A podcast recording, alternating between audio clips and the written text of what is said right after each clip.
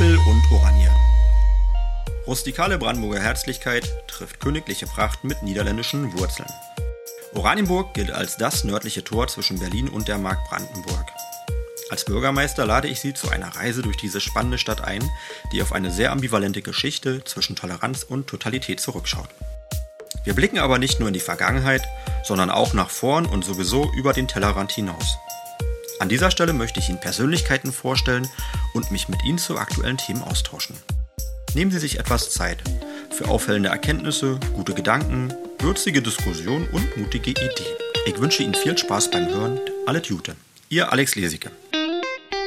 Herzlich willkommen zu Appel und Oranje. Ich begrüße Sie zu einem guten Gespräch mit dem Oranienburger Finanzdezernenten und Kämmerer Christoph Schmidt-Janser. Mit dieser Stellenbeschreibung gehört man gewöhnlich eher nicht zu den beliebteren Menschen in der Verwaltung, denn als Wächter der Finanzen muss er oft Nein sagen, um einmal Ja sagen zu können. Trotzdem hat er sich einen sehr sympathischen Ruf erarbeitet und gehört umso mehr auch zu den besonders respektierten Mitarbeitern der Stadt. Außerdem ist er einer derjenigen, die sich nicht wegducken, wenn es darauf ankommt. Sogar als Geschäftsführer musste er sogar schon einspringen und seit 2023 ist er stellvertretender Bürgermeister. Ich bin sehr froh, ihn an meiner Seite zu wissen. Für mich gehört er zu den Persönlichkeiten unserer Stadt. Danke, Christoph Schmidt-Janser. Ich freue mich auf unser Gespräch. Hallo, Christoph. Hallo, Alex. Vielen Dank für die Blumen schon mal. Ich freue mich auch sehr, heute hier bei dir zu sein. So, jetzt starten wir auch gleich mit den Traditionsfragen. Deine Wirkungsstätte in Oranienburg.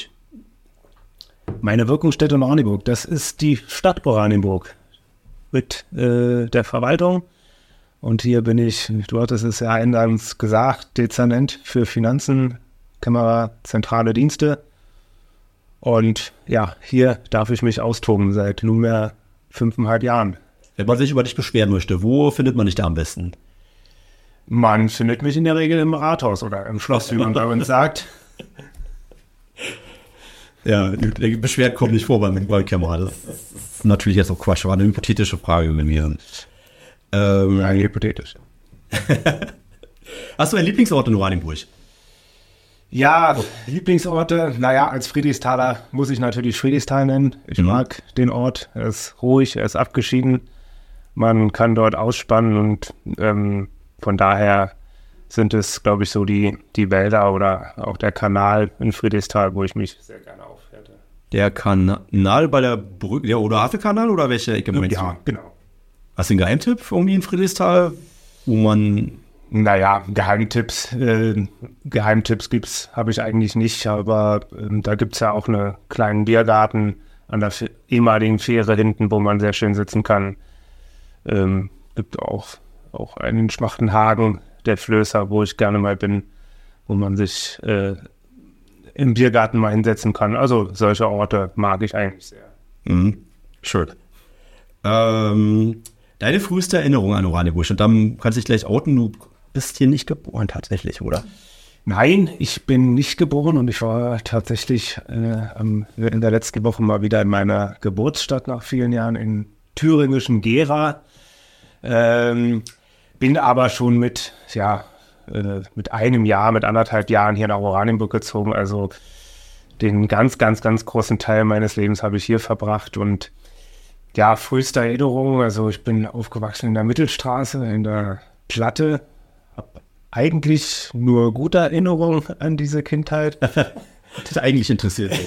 Nein, das sieht man ja als Kind manchmal etwas entspannter, etwas anders, äh, als man es vielleicht heute sehe. Heute bin ich froh, äh, etwas im Ruhigen zu leben, aber als Kind war das eigentlich toll da in der Mittelstraße. Ähm, ich habe auch schon so noch Erinnerungen an die Häuser. Das sah natürlich anders aus. Viele Gebäude, gerade in der Mittelstraße, standen ja noch nicht. Das waren so. so.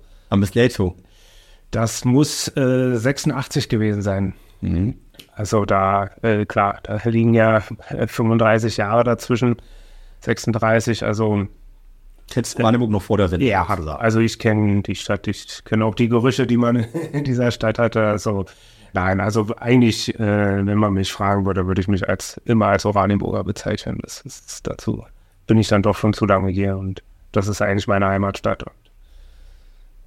Übrigens, äh, auch eine kleine Parallele. Also ich habe auch in einer, in einer Platte bin ich groß geworden. Allerdings damals in der Zehmerstraße, was heute weiter Gute Straße ist. gerade 86, als du in die Platte rein bist, bin ich aus der Platte raus, dann nämlich in die Neustadt mit meinen Eltern. Ja, das hat bei uns noch etwas länger gedauert. Wir sind dann ähm, Ende der 90er Jahre äh, auf den Freiheitsplatz gezogen. Äh, dort ist ja eine Einfamilienhaussiedlung und also Süd ist mir auch vertraut. Da habe ich dann mehr meiner Jugend verbracht in der, in der Gegend, aber ja, also eigentlich immer eine Verbindung mit Oranienburg gehabt. Und Also Mittelstadt, Süd, äh, Friedrichsthal. ich habe zwischendurch noch mal in der äh, Rudolf-Krosse-Straße, die heißt auch noch so, Ja. äh, gewohnt, als die Wohnung, die äh, drei, Dreiraumwohnung äh, etwas zu klein geworden ist. Äh, es ist dann eine Vierraumwohnung geworden. Ähm, ja, da bin ich auch in der Gegend zur Schule gegangen, der, hier im Schlosspark, äh, in der Grundschule. Also eigentlich ähm, so die, ich sag mal, bis, bis 12, bis 13 habe ich hier eigentlich tatsächlich in der Innenstadt mein Leben verbracht. Sah auch da noch ein bisschen anders aus, da stand ja ein Hotel noch nicht. Da war noch so eine, äh, ja, so eine äh, Kiesgrube, nein, nicht eine Kiesgrube, sondern so eine, äh, eine Hafenanlage mit, mit, mit Stein und Sand, der dort umgeschifft wurde. Am Hotel an der Hafen meinst du das? Ja, das habe ich gar nicht mehr vor Augen. Ja, ja, da war so ein Ja, da, kleiner Hafen. ja, auch Baracken, der Knast war früher ja auch noch da. Also es war jetzt nicht unbedingt die schönste Gegend von Oranienburg, aber Das- das- hat man sich trotzdem wohl gefühlt. Ja, eben, aber brauchen wir das. Ja. Ähm, hast du einen lokalpatriotischen Werbespot? Eigentlich hast du ja schon ein paar Tipps gegeben, in Flößer zum Beispiel. Aber vielleicht hast du doch noch was, ein Verein, ein, Ja, als Verein, ähm, gute Frage. Ich, ein Laden. ja, als Verein, also klar, wir, ich bin ja in so einer Freizeitvolleyballverein in Friedrichsthal, also da suchen wir auch immer gerne aktive Sportler, die auch fürs Gemeinwesen äh, hinterher äh, zu haben sind. Also ähm, sehr schöner, ähm, ja, sehr schöner Verein, aber ähm, ja, zwei Lokalitäten hatte ich eigentlich genannt, wo ich äh, gerne mal bin. Ähm, ansonsten äh, haben wir ja nicht so eine hohe Kneipen- und äh, Restaurantdichte in Oranienburg. Das könnte mehr sein. Von daher glaube ich Geheimtipps. Jeder kennt die paar Lokale, die wir haben. Ähm, Du, wir haben auch einen Neu-Oranienburger, also man. wenn ich jetzt einen neuen Oranienburger aber was empfehlen würde, dann würde ich ihm immer mal empfehlen, auf den Kirchturm zu gehen. Und einen guten Blick über Oranienburg zu haben. Das ist ein sehr guter Tipp. Oh, oh speziell. Du hast eine Verbindung äh, zur Kirche Oranienburg. Ja, hatte ich eigentlich, ja. Also wir meinen die Nikolaikirche jetzt Genau, in dem Fall. genau. Ähm, ja, ich habe dort nach dem Abi äh, 2004 äh, Zivildienst gemacht, ein Jahr. Ähm, war auch nicht bereut, würde ich auch immer wieder machen, weil ich hatte vorher ähm, nicht allzu viel mit der Kirche am Hut. Kein Atheist, aber ich war, ich war einfach nicht kirchlich geprägt familiär. Und das waren meine ersten Berührungen mit der Kirche. Und ich muss sagen, damals unter äh, mit Friedemann Humburg, Schon damals, äh, privat, der ist immer noch sehr der, genau, der damals auch äh, Pfarrer hier vor Ort war und das war eine sehr schöne Zeit, weil ich habe äh, die Kirche kennengelernt und ähm, konnte, konnte da mit den verschiedenen kleinen Arbeiten, die da so im, im Alltäglichen anfallen, viele Leute kennenlernen und äh, muss sagen, habe die Zeit sehr genossen und denke auch heute immer noch sehr gerne daran zurück.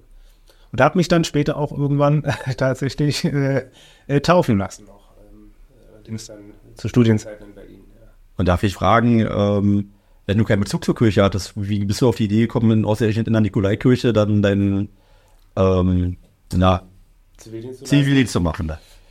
Ja, nachdem ich mich dann entschieden habe, ähm, nicht Wehrdienst machen zu wollen, nicht jetzt unbedingt, weil ich jetzt Pazifist bin oder so. Ich, sehe die Notwendigkeit einer Armee schon an, aber ich habe es halt für mich nicht als den äh, richtigen Weg empfunden. Ja, habe ich mich dann umgehört, was man im Ort machen kann. Ich wollte jetzt auch nicht unbedingt weg. Ich wollte gern hier bleiben und äh, ja, und irgendwo habe ich einen Aushang in der Schule gesehen, dass äh, die Kirche einen Zivildienstleister sucht und hab angerufen und äh, ja, irgendwie hat das auch äh, von der Sympathie sofort gepasst. Äh, Friedemann Humburg ist ja auch ein sehr, äh, sehr aufgeschlossener Mensch, der äh, äh, den man, glaube ich, wenn man sie abends bei ihm Bier treffen würde, nicht mal unbedingt äh, merken würde, dass er Pfarrer ist. Also wir hatten da, er hatte das auch äh, sehr gut angenommen, dass ich äh, bisher keine Erfahrung mit der Kirche hatte und von daher hat das eigentlich sofort gepasst. Ja, schön, danke. Ähm, hast du ein Lebensmotto? Ja, also bei der Frage tue ich mich ehrlich gesagt ein bisschen schwer, weil natürlich begegnen mir immer viele, ähm, viele Aussprüche von tollen Persönlichkeiten, wo ich sage, ja, das passt, das könnte auch zu mir passen, aber Ja, du magst Zitate, oder? ja, ich mag Zitate sehr, deswegen. Also hast du auf jeden Fall öfter mal eins auf Lager. Ich habe auch immer so eine, so eine Excel-Liste mit Zitaten zu verschiedenen Themen, die ich mal in, äh, wenn es passt, in Reden einbauen. Aber so für mich als Motto würde ich da eigentlich kaum was adap adaptieren wollen. Ich bin halt jemand, der schon versucht, immer jeden Tag leistungsbereit zu sein, ehrlich zu sein, authentisch zu sein, ähm, loyal zu sein. Das sind so wichtige Grundwerte, die zwar wahrscheinlich jeder von sich behaupten würde, aber im wirtschaftlichen oder politischen Spektrum äh, sind es eben auch doch oft Lippenbekenntnisse und deswegen versuche ich mich eigentlich auf, sehr, auf solche bodenständigen äh, ja, Werte zu besinnen und ja, und sie so gut es geht einzuhalten. Ähm, perfekte Beschreibung für Kamera auch, ne? Ja, da, dann ist man ja, ist das ja auch alles ein bisschen trockener und da ist man auch bodenständig. Ja. Das ist nicht trocken, es ist super spektakulär, soweit ich das verfolgen kann. Ähm, als du in Oranienburg angekommen bist, äh, du warst in der Schule hier am Schlosspark in der Grundschule. Ja. Wie hieß sie damals? Äh, Comenius-Schule. Ach, die, die jetzt genau nach Südgede dann später gezogen war, auch ein bisschen vor meiner Zeit. Genau, eingeschult bin ich noch in der Pablo Neruda Grundschule, die es ja nicht mehr gibt, in die neben der Havel äh, Grundschule stand. Ja, Oder das Gebäude steht ja auch noch, aber ist jetzt, glaube ich, reine Havel Grundschule. ist der Ort, ne? Äh, ja. Ähm, genau da ähm, eingeschult worden und zur zweiten Klasse sind wir dann hier rüber in die damals dann neu gemachte Comenius Grundschule. Ähm, ich würde auch heute immer noch, nicht nur aus finanziellen Gründen, äh, Werbung für diese Schule machen. Als Kind fand ich, war das eine tolle Schule. Äh, mitten im Schlosspark, auch, auch dem damaligen äh, Schlosspark, der ja dann nicht zu vergleichen ist mit dem Gelände heute, aber man war ja am Park und man hatte ja äh, quasi den Teich und den, den alten Schlosspark direkt vor der.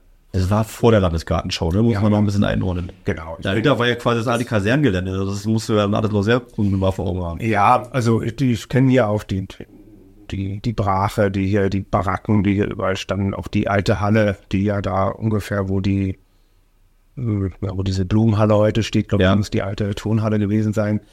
Ja, nach heutigen Maßstäben war das natürlich alles, alles nicht schick, aber als Kind hat das eigentlich nicht groß gestört und ähm, ich fand das immer sehr toll, ja, im, im Park zu sein, nach der Schule. Und du bist oder umgezogen in die Comenius-Schule als Kind, äh, als Grundschüler? Nein, aber die hieß, nein, die im Das war lange später, ne? Genau, Ja. das, äh, die im Schlosspark, die hieß Comenius-Schule und das Achso, du warst auf der Schule, die später dann Genau. dort. Mh, richtig. ja. Und danach warst du im Ruhr-Gymnasium.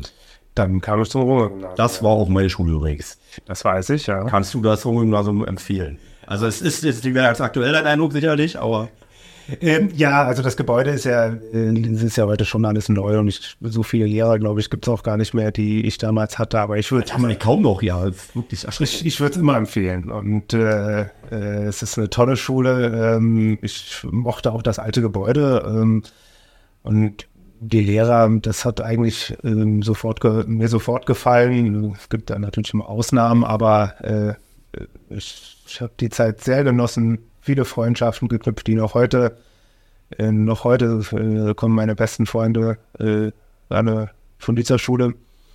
Also ich würde das immer wieder wählen und irgendwann werde ich auch bei meinen Kindern mal anschauen müssen, äh, Werbung dafür zu machen. Das kann man zwar nicht immer beeinflussen, das müssen die ja dann auch selber entscheiden irgendwo, aber ähm, ich würde immer Werbung für diese Schule machen. Es ist ja wirklich auch eine Frage, ne? Also ob die Kinder, ob man jetzt von denen einfordert, dass sie auf die gleiche Schule gehen, wie man selber die Frage stellt. Ja, meine Mutter selbst ist ja auch auf die Schule gegangen. Ähm, war ja zu DDR-Zeiten POS, aber äh, war es POS? Ich glaube ja. Nein, Ja, ja, also wahrscheinlich eine sein. eine andere Schulform. Ähm, aber Polytechnische Oberschule. Ja, genau. Und ähm, ja, also deswegen, ähm, tolle Zeit, tolle Schule. Und äh, dann hast du dich entschieden, Jura zu studieren. Warum? Also warum um Gottes Namen Jura? Das habe ich mich oft gefragt in meiner Studentenlaufbahn, äh, auch manchmal danach noch. Also ich kann es gar nicht eigentlich genau sagen, wann das aufkam. Ich hatte äh, einen tollen PB-Lehrer, ähm, so ab der 11. Klasse. Ja, ne. Herr Meinecke, der heute Schulleiter in äh, glaube ich. Mhm. Ähm, und da viel Interesse und viel Spaß so an, an, an politischen Diskussionen und äh, der auch immer sehr viel Wert darauf legte, zu argumentieren, sich mit Themen intensiv auseinanderzusetzen, das dann auch zu vertreten. Und da kam so in dieser Zeit, glaube ich, auch ein gewissen Jahr, ach, das liegt dir, Christoph, haben viele immer gesagt, du kannst ja immer dann äh, gut sprechen, gut argumentieren. Äh, für dich wäre doch Jura was. Und ja, das passt, aber ich hatte ehrlich gesagt äh, von Jura selbst mir relativ wenig Vorstellungen gemacht, was das im Studium und was das im späteren beruflichen Leben bedeuten würde. Wenn ich das gewusst hätte, hätte ich vielleicht sogar eine andere Entscheidung getroffen, aber ähm, ja, heute habe ich äh, äh, auch mal Frieden mit dem Studium geschlossen und das ist. Äh, Wenn du nochmal zurückgehen könntest, was würdest du vielleicht studieren? Na, mein Zweitwunsch wäre Lehramt gewesen und. Äh, Nein, wirklich? Ja. Ich stamme aus einem Lehrerhaus, meine Eltern sind beide Lehrer. Ich habe eigentlich immer äh, fand das immer einen spannenden und interessanten Job. Aber ähm, ja, das ist der Spruch, Lehrers Kinder, Fahrers Vieh. Gelingen selten oder nie. naja, äh, das sollen andere beurteilen, aber, aber ähm, ja, nein. Ich habe äh, mich hat an Jura eigentlich dann ähm, einfach, dass das auf ein, so ein Gebiet ist, dass man, ähm, dass man in ganz verschiedenen Berufen gebrauchen kann oder wo man ganz verschiedene Tätigkeiten ja. ausüben kann. An Verwaltung habe ich nie gedacht. Äh, es war natürlich immer klassisch gedacht. Man geht in den Anwaltsbereich, habe ich ja auch kurz. Und ähm, aber es, es öffnet ja dann auch Möglichkeiten, was anderes zu machen. Es gibt ja mehrere Studiengänge, wo das heute sowieso sind Quereinsteiger ja mehr gefragt. Ähm, von daher. Ja, ich glaube sowieso, wenn du 20 Jahre später zurückguckst, also wie viele wirklich das aus ihrem Studium gemacht, was eigentlich vorgesehen wäre. Ja, das glaube ich sind wenige. Auch weniger. Ähm, Als Lehrer wäre jedenfalls der Berufsweg dann klarer gewesen. Ja, vielleicht wäre es dann auch noch auf der Schule gewesen. Ja, vielleicht. Ähm, während des Referendariates hast du auch einen Auslandsaufenthalt gehabt, richtig? Ja. Äh, genau. Wir müssen ja nach dem Studium zwei Jahre Referendariat machen. Verschiedene Stationen oder eine, da kann man sich tatsächlich auch mal aussuchen und viele nutzen das eben auch, um nochmal ins Ausland zu gehen. Ich war damals in Israel. Äh, spannend, sehr spannend weil ich war vorher auch nicht in Israel, hat eigentlich auch nicht so viel damit zu tun, ähm, wobei mich immer schon interessiert hatte natürlich äh, Geschichte im Allgemeinen und auch, äh, auch die Geschichte Israels äh, besonders spannend gefunden habe und ja, weil es da eben dann so Listen äh, von Kanzleien oder von Institutionen im Ausland, ähm, die das eben machen, die das eben aufnehmen, Referendare aus Deutschland. Und da war auch ein Anwalt aus Tel Aviv äh, gelistet und äh, habe ich mich da beworben und ja, das hat dann auch geklappt. Übrigens, jetzt, wir haben gerade den 2.11.2023, also das sind unmittelbar nach dem äh, Terroranschlag von der Hamas und ähm, ist gerade eine sehr unübersichtliche und frustrierende Zeit, also in der Hinsicht. Also ein, ich sag mal, jeder, der einen Zug zu Israel hat, hat aber vermutlich jetzt auch schweres Herz an der Stelle. Hast du noch Bezug nach Israel? Ähm, ja, also natürlich nicht mehr so intensiv. Das ist jetzt auch zehn Jahre her. So ähm, die Bekanntschaften und äh, Kontakte, die, naja, wie das halt so im Leben ist, die werden dann auch, äh, gehen dann immer weiter auseinander. Aber natürlich haben wir mit den einen oder anderen jetzt auch mal geschrieben.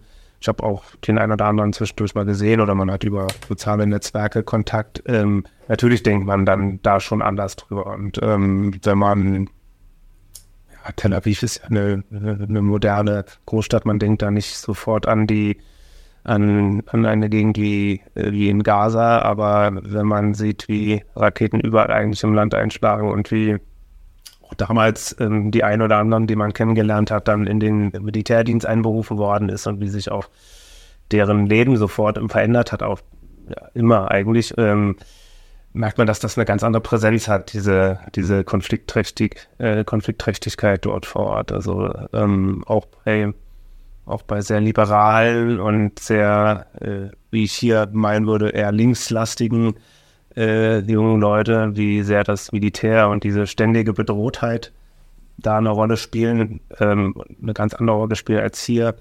ähm, das war schon sehr einprägsam. Ja, es ist eine völlig abstrakte Vorstellung, ja. Krieg ja. und Gewalt und dem Maße. Lass uns da nicht festbeißen, äh, so alleine da hat, das hat verdient viel mehr, äh, darüber zu sprechen, aber ähm, ich wollte kurz die Schleife gedreht haben. Ähm, du bist dann aber tatsächlich erst Rechtsanwalt geworden nach dem Studio.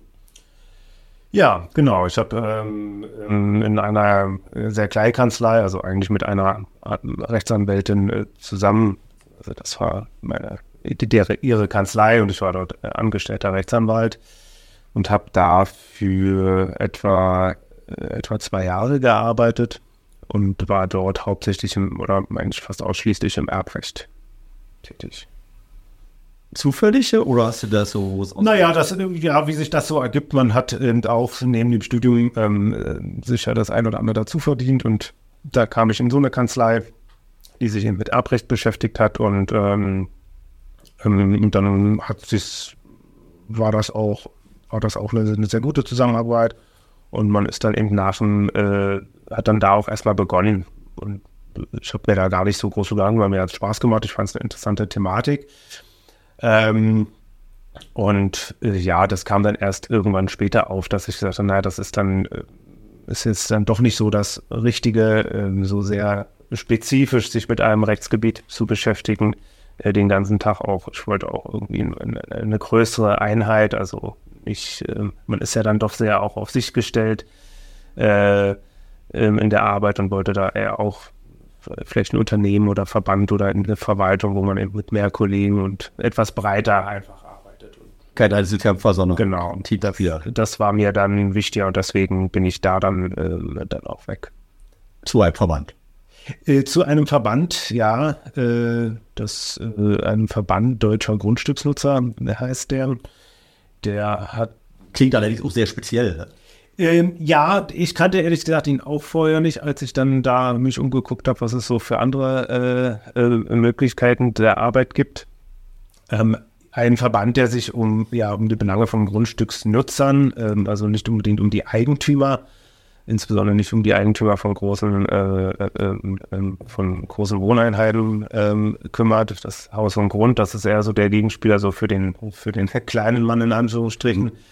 Also Altfamilienhausbesitzer und äh, Altfamilienhauseigentümer, Pächter und ähm, ähm, ja, sonstige Nutzer. Ähm, wir hatten viele bis hin zu Kleingartenverbänden oder Garagenkomplexe. Viel DDR-lastig, viel, ähm, viel Nutzer, die, ähm, die noch zu DDR-Zeiten auf fremdem Grund gebaut haben und eben versuchen, eher Hab und Gut die neue Zeit ähm, rüberzubringen das waren so, ähm, so die Thematiken, die wir da hatten. In welcher Zeit sind wir jetzt? Weil DDR ist ja jetzt nicht mehr ganz. Nein, aber ähm, das hat, das habe ich tatsächlich gestaunt, wie, wie sehr, ähm, wie sehr die alten DDR-Eigentumsverhältnisse da noch ähm, auch in den 2010er Jahren eine Rolle gespielt hat. Also das war jetzt 2016, als ich bei diesem Verband angefangen habe. Ähm, das war dann gerade die Zeit, als diese alten Datschen ähm, dann, ähm, äh, als deren Schutzfristen abgelaufen sind. Das war dann äh, so in der Zeit, der, Mitte der 2010er Jahre. Ähm, und natürlich viele befürchtet haben, jetzt ihre, ihre zu DDR-Zeiten errichteten Bürgerlos mal abreißen zu müssen oder abgeben zu müssen an die Eigentümer, die ja dann meistens andere sind, oftmals auch Leute aus dem Westen in Anführungsstrichen, die mhm. Grundstücke zurückbekommen haben. Ähm, da ging es gar nicht mal so sehr viel um, um, um, um finanzielle Werte, ähm, sondern eher so um äh, eine ganz, äh, ganz gesellschaftliche, politische Frage, wie, wie mit, diesem, mit dem Leben von vielen umgegangen wird. Ne? Ja, das war ist auch für viele mir neue Themen, mit denen ich vorher gar nichts zu tun hatte. Aber ähm, Verwaltung, wo ich heute bin, waren meistens die Gegenspieler. Ja, genau. Und eigentlich wollte ich vorher noch äh, eine andere Sache hinaus. Äh, ich kann mir vorstellen, dass du mit Straßenausbaubeiträgen da in dem Verband auch zu tun gehabt hast. Wie ist deine Meinung zu Straßenausbaubeiträgen? Bist du dafür oder dagegen?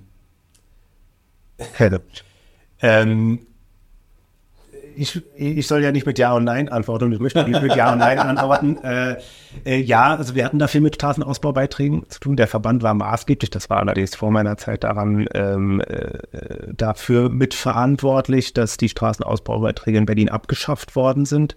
Weit früher, als es ja in der Brandenburg der Fall ist. Ähm, Warst du als Kämmerer begrüßt?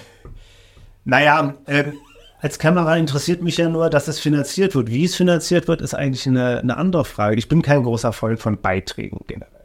Ich würde eigentlich in meinem, wenn ich es anders gestalten könnte, die Finanzierung des Staates auf Beiträge gänzlich verzichten. Einschließlich Rundfunkbeiträge. Ich finde, dass jeder das zahlen sollte, was er in Anspruch nimmt. Also beispielsweise er geht in die Bibliothek oder er Abwasser wird abgefahren, dann muss ich das zahlen, was es kostet. Aber alles andere, was. Du magst Gebühren lieber als Beiträge. Ja, oder Steuern halt. Ich finde, alles andere sollte steuerfinanziert werden.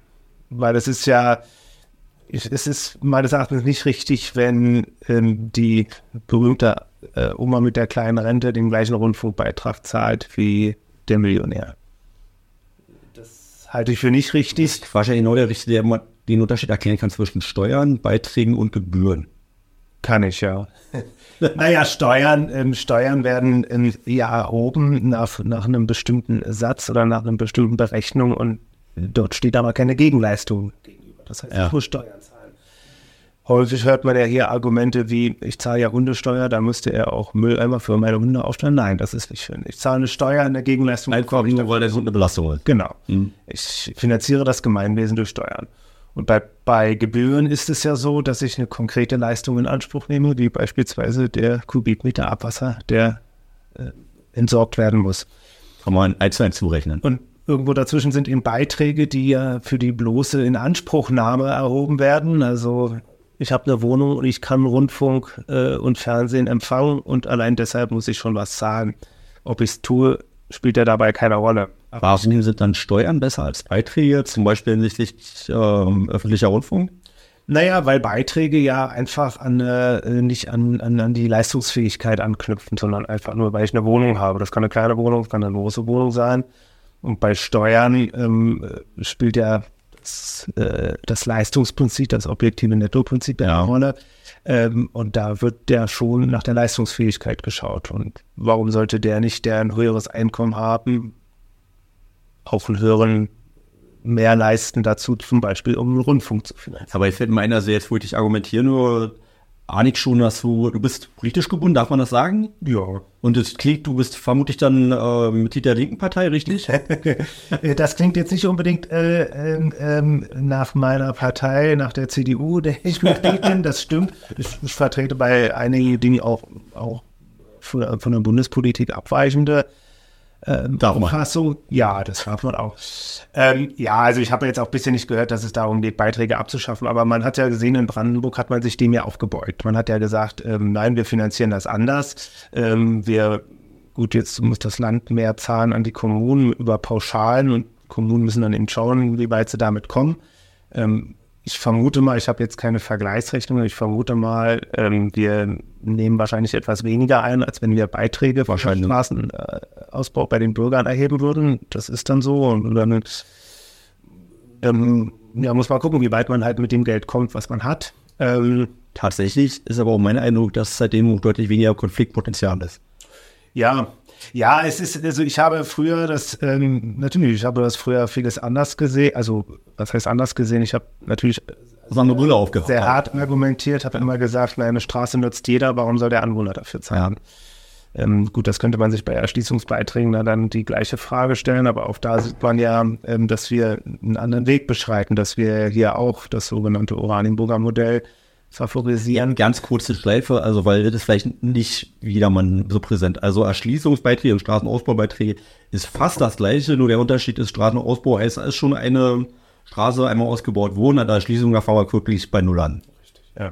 Und das wird eben noch anders abgerechnet. Das muss man, muss man dazu wissen. Das, da, ab da wird es kompliziert. Also ich würde generell dann eher, äh, um das vielleicht noch mal kurz zu machen, äh, ich würde eher Steuern erhöhen, als dass ich äh, Beiträge aber das ist eine politische Frage. Würdest du nur Angebot auch Steuern? Ein paar Steuern dürfen wir ja. Naja, jetzt muss ich sagen, also wenn ich sage, ich will Steuern erhöhen, ist das nur eins richtig. Ich bin immer, der erste Schritt wäre bei mir immer, öffentliche Ausgaben zu senken. äh, äh, wie, wie, gut ist dir das gelungen in den letzten fünf Jahren, seitdem du hier bist? Äh, kaum. ja, kaum. Klar, es ist, du kennst es ja, ähm, sind, klar, du sagst es ja häufig, wir sind eine wachsende Stadt, da, da wachsen eben die, die Ausgaben ähm, der Kommune, das ist klar. Ähm, nee, aber da da halte ich es dann wiederum eher mit dem alten FDP-Spruch äh, zu äh, so äh, viel Staat wie nötig, so wenig wie möglich. Äh, also äh, bin da relativ bunt aufgestellt. Ähm, ja, aber ähm, nein, aber die Aufgaben, die eben da sind, und dazu gehören eben auch freiwillige Aufgaben, das, das, das braucht es auch, weil das macht sonst keiner. Ähm, und das muss eben finanziert werden. Und da finde ich Steuern einfach das gerechteste System, weil dort wird geschaut, was was verdient derjenige, was hat der für ein Einkommen, was hat er vielleicht auch für ein Vermögen. Ähm, und danach bemisst sich sein Beitrag. Das halte ich eigentlich für fair. Mindestens wenn wir über das progressiven Einkommensteuersatz reden. Ja, also es ist schon hoch in Deutschland. Da muss man schon irgendwann aufpassen, dass es auch nicht unattraktiv wird, für gerade für äh, vermögende Leute hier zu leben. Das äh, sieht man ja, dass eben auch viel Abwanderung ist in der Hinsicht, auch bei Unternehmenssteuern. Deswegen ähm, würde ich da, würde man da schon immer aufpassen und ich glaube, der Gewerbesteuersatz, weil du sagtest hier lokale Steuern, wäre, glaube ich, das Letzte, was ich anfassen würde. Weil, auch, um einfach die Attraktivität für die Unternehmen ähm, ähm aufrechtzuerhalten. Ja. Ich glaube, da ist sicherlich Spielraum, wenn man in Berlin sieht, wie da die Hebelsteuersätze sind, heißt das jetzt nicht, dass wir jetzt nie erhöhen dürften. Äh, da bestehen sicherlich Möglichkeiten, aber ich glaube, dass man ähm, da auch eben schauen sollte, dass lieber ein Unternehmen hier haben, dass, ähm, dass er auch so schon genug Steuern zahlt und auch nicht, nicht wenig Gewerbesteuer ähm, hier lässt, dann lieber zu schauen, dass man guckt, ähm, ja, wo man an anderer Stelle entweder was einsparen kann oder sich andere Finanzierungsquellen erstellt. Ich habe da auch viel Respekt vor. Also wir haben, glaube ich, da ein gutes, faires System. Und ähm, Frage, die ich mir stelle, ähm, wie wichtig ist Gewerbesteuer für Oranienburg? Es klingt so abstrakt, aber ist das, spielt das eine Rolle bei den Einnahmen einer Stadt? Also ich weiß, es gibt andere Städte, die äh, haben quasi keine Gewerbesteuereinnahmen oder ganz wenig. Ähm, naja, also ähm, nach meinem Dafürhalten ist das, also ich sag mal in Anführungsstrichen, die Abgaben, die wir äh, auf unsere Gewerbesteuer zahlen, also das, wo es uns wieder angerechnet wird, Schlüsselzuweisung, Gewerbesteuerumlage, Kreisumlage, äh, zu hoch ist, wir eigentlich zu wenig von unseren Gewerbesteuern haben. Es ist ja weniger als die Hälfte, was uns verbleibt muss man ja sagen. Also die Gewerbesteuer ist eine Steuer, die geht ja direkt an die Kommunen. Die geht direkt an die Kommunen. In der Theorie. In der Theorie, ja. In der Praxis wird es aber genauso verteilt wie an anderen Steuern wieder auch zurück. Richtig so. Und ähm, von daher, ähm, ähm, ja, also so sollte das eigentlich mehr sein für uns, aber nichtsdestotrotz ist es eine, eine wichtige Steuer. Nicht? Wenn wir jetzt mal in den aktuellen Haushalt gucken, sind wir, glaube ich, um die 55 Millionen Euro rein Gewerbesteuer bei 140 Millionen Euro. Genau. Und äh, genau, ja, insgesamt, also das ist schon ein, ein Donnerborken. Ähm, klar, es gibt andere Kommunen wie Hohen-Neuendorf, die mehr über die Einkommensteuer oder mehr Schlüsselzuweisungen dann pro Einwohner haben. Ähm, auch da, so kann man sich finanzieren. Die kommen auch klar. Äh, ja, genau. Aber wir haben, ähm, ich, im Zweifel ist es immer gut, je mehr Gewerbesteuer man hat, desto besser. Man aber man kann, glaube ich, sagen, wir haben eine relativ komfortable Situation gegenüber anderen Kommunen. Ähm, ja, also wenn man sich mal so die, äh, das Steueraufkommen insgesamt, also nicht nur Gewerbesteuer, Einkommensteuer, äh, Grundsteuer etc. anschaut, ähm, sind wir, liegen wir über 80 Millionen, nicht? Und wenn man sich jetzt mal, was sind Pfeifensee, Bernau, die vielleicht bei 40, 30. Ist auch keine schwache Stadt. Genau, also deutlich geringer. Und ich habe letztes Mal eine, ist mir auch mal eine Statistik ähm, bei der Gewerbesteuer reingefallen, also pro Kopf, Gewerbesteuer pro Kopf, was wir in Oranienburg erleben. Hier sogar, also über Berlin, das ist nicht schwierig, aber äh, äh, selbst über Hannover und selbst über Nürnberg. Also ähm, Das ist so viel. Klar, es gibt natürlich gerade so im, im westdeutschen Raum, in, in Baden-Württemberg Gemeinden, die haben ganz andere Summen. Da kann man sich natürlich dann mal fragen, ist das fair im Land verteilt, wenn nun zufällig das Unternehmen XY sich hier oder da ansiedelt?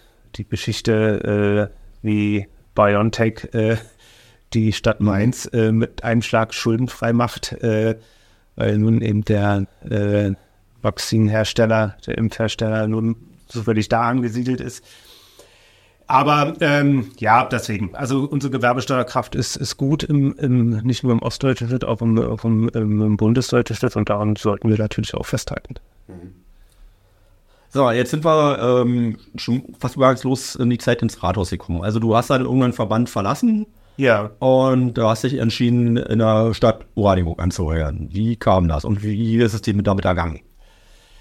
Ja, ich, dir ist ja der Teil bekannt, dass ich ja für eine, äh, für eine Konkurrentin von dir äh, Parteiwahlkampf gemacht habe. Das, ähm, gut, das war natürlich, wenn man hier in der CDU ist, war das eine Selbstverständlichkeit, aber ich hatte damals, was ich von äh, Kerstin Kausche konnte, war ich auch überzeugt von ihr. Das, sie war ja letztlich irgendwo meine Vorgängerin.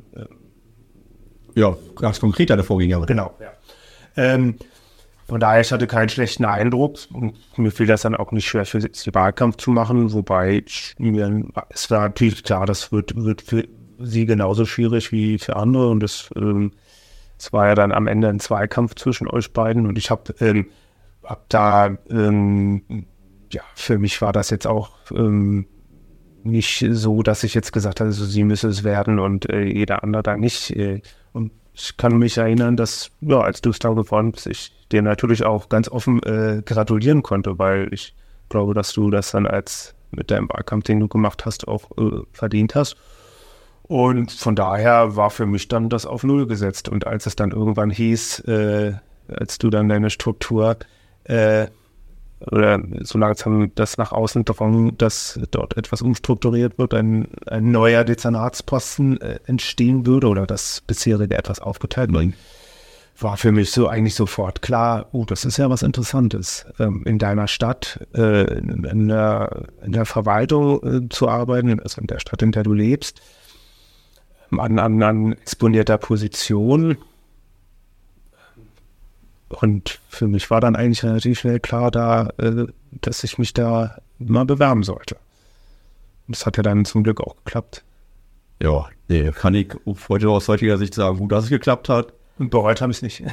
Ja, den Eindruck haben wir nicht so wirklich, ja. Und das ist bestimmt kein Job, wo man immer nur gestreichelt wird. Aber man hat das Gefühl, es passt halt einfach. Ja. Ja, das sind jetzt mittlerweile schon fünfeinhalb Jahre geworden. Ja, das ist schon gewöhnlich, ne? Also wie schnell dann die Zeit dann doch vergeht.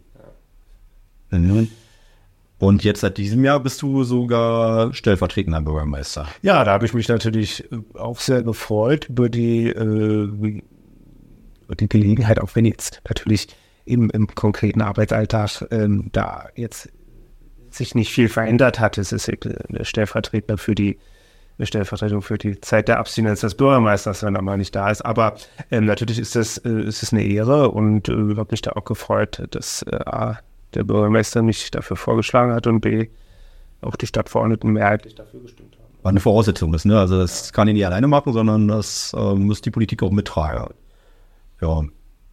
Ja, und ich nehme das auch gerne an und äh, auch wenn ich natürlich eine, eine, eine parteilichen Hintergrund habe und mich natürlich auch der CDU zugehörig, äh, zugehörig fühle, ähm, habe ich oder versuche ich es auch immer, äh, das ähm, möglichst offen für alle Parteien zu gestalten und ähm, auch äh, Parteipolitik nie in meine Arbeit rein, ähm, rein regieren zu lassen.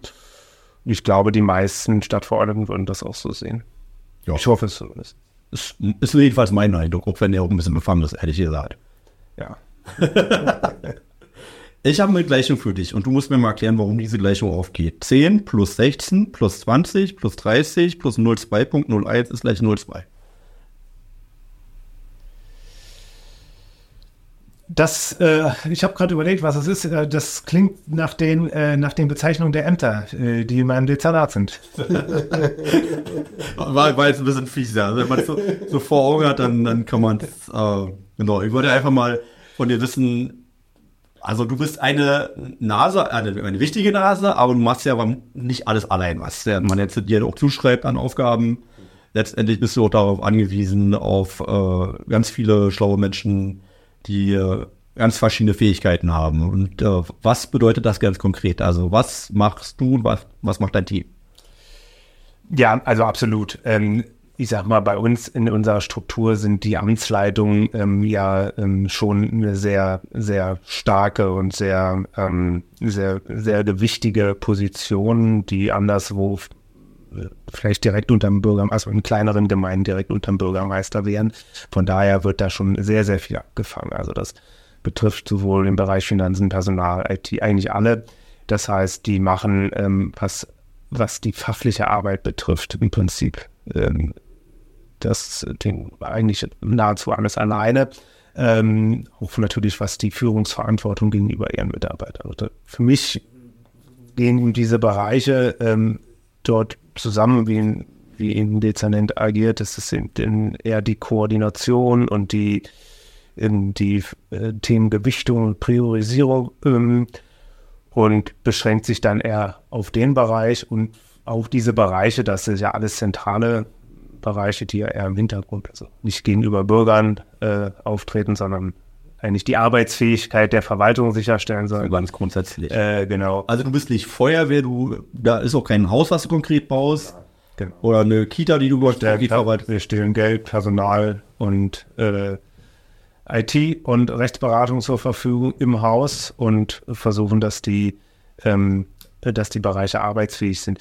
Ja, also mein Großteil der Arbeit besteht ja dann eher in der, äh, in der Kommunikation und in der, äh, der Koordination nach oben, aber auch in den politischen Raum, das natürlich zu vertreten, was in den Fachbereichen mitarbeitet wird. Natürlich punktuell, gerade beim Haushalt ist man natürlich dann immer an einer bestimmten Stelle immer mal wieder ähm, intensiver mit drin oder auch bei, bei größeren Personalthemen, die ähm, jetzt nicht die über den Einzelfall hinausgehen, und wo es dann um Stellen, Eingruppierungsfragen geht. Natürlich, wo ich sehr nah dran bin, das ist der Bereich der Beteiligung. Warte mal, lass mal ein bisschen einzeln durchgehen. Also ich, wo wir gerade beim Personal sind, würde ich, äh, also Personal ist auch eine Baustelle, die ist ganz konkret bei dir angesiedelt. Ja. Und äh, wenn das jetzt immer so viel über Fachkräftemangel und äh, darüber, dass sich, sagen wir mal, die Lebens- oder die Arbeitsmöglichkeit so sehr verändert, Hast du das in den fünf Jahren auch miterlebt oder ist es eigentlich alles wie immer? Also ich kann jetzt eigentlich nicht genau sagen, dass es jetzt in diesen fünf Jahren irgendwie schlimmer oder besser geworden ist. Echt, ja? Finde ich jetzt gar nicht so sehr mit den konkreten Aufgaben, die wir haben. Natürlich, also wir haben eine, was die Fluktuation oder was die Anzahl immer unbesetzter, stets unbesetzter Stellen, glaube ich, relativ äh, ähnlich ähm, geblieben, mehr mal weniger. Ähm, wir haben sehr viele Kitas, das macht sich da natürlich bemerkbar, aber das, das stehen wir auch nicht allein, wie wir generell nicht äh, mit Fachkräftemangel allein stehen. Wir haben immer noch den Vorteil, dass wir recht geografisch recht gut liegen. Natürlich auch. Ähm, wenn ich mit anderen Bürgermeistern spreche, die scheinen da wirklich existenzielle Probleme zu haben. Ja. Bei uns, klar, schwierig. Also wenn, wenn ich jetzt, äh, äh, ich nenne jetzt keinen Namen, aber wenn, äh, wenn wir den einen oder anderen ähm, Fachbereich hier bei uns fragen würden, ähm, würden die vielleicht das etwas, ähm, etwas kritischer malen.